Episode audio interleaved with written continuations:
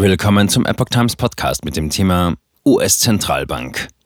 Fed hebt Zins auf 4,5 bis 4,75 Prozent. War es das? Vermutlich ja. Ein Artikel von Thorsten Polleit vom 1. Februar 2023. Die Federal Reserve in Washington gab am 1. Februar in ihrer ersten Zinsentscheidung des Jahres eine Erhöhung des Leitzinses um 0,25 Prozentpunkte bekannt. Kaufkraft der Konsumenten und Produzenten schwinden so stark wie zuletzt in den frühen 1980er Jahren. Die US-Zentralbank Fed hat den Leitzins um 0,25 Prozentpunkte auf 4,5 bis 4,75 Prozent angehoben. Dieser Schritt, die achte Zinserhöhung seit Anfang 2022, war in dieser Höhe erwartet worden. Damit verliert der Zinserhöhungszyklus der Fed weiter an Fahrt. Im Dezember betrug der Zinsanstieg noch 50 Basispunkte. Davor wurde der Zins sogar mehrfach um 75 Basispunkte angehoben. Kaufkraft schwindet.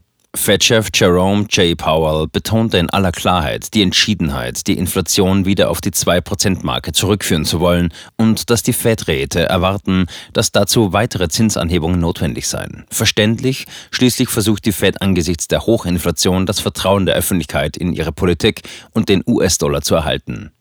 Der Zinsmarkt rechnet jedoch damit, dass die Leitzinsen vermutlich nicht mehr viel weiter steigen, dass sie in jedem Fall nicht lange erhöht bleiben. Der Langfristzins liegt unter dem Kurzfristzins und der Kurzfristzins liegt unter dem Leitzins. Beides signalisiert Zinssenkungserwartungen.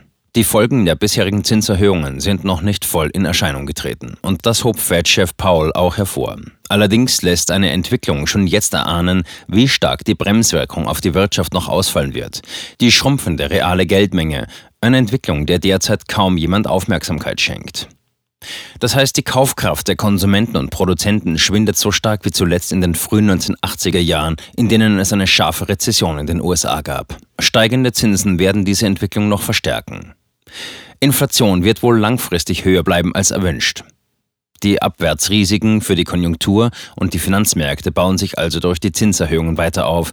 Das wird die Konjunkturdaten in den kommenden Monaten prägen. Die Hochinflation lässt sich leider nun einmal nicht aus der Welt schaffen, ohne Produktion und Beschäftigung zu reduzieren. Zudem ist an dieser Stelle zu beachten, dass der erhöhte Zins die Kosten der Staatsschuld erhöht.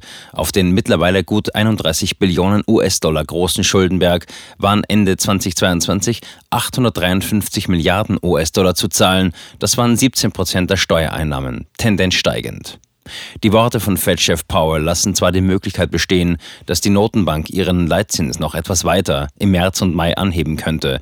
Mit Blick auf die sich in den kommenden Monaten vermutlich eintrübenden Konjunkturdaten und einer zumindest vorübergehend nachlassenden Inflation denken wir jedoch, dass die Wahrscheinlichkeit relativ hoch ist, dass der Zinserhöhungszyklus mit dem 1. Februar 2023 seinen Hochpunkt gefunden haben könnte und dass die Inflation längerfristig höher bleibt, als es wünschenswert wäre.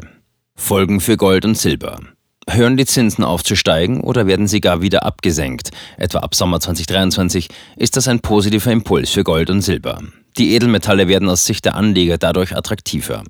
Zudem ist es ein Signal, dass die Fed Rücksicht auf die Konjunktur und die Verschuldungslage der USA nehmen muss, dass sie die rasche Rückkehr zu einer Güterpreisinflation von einer 2%-Marke nicht mehr bedingungslos verfolgen kann, dass die Inflation ein Problem bleibt.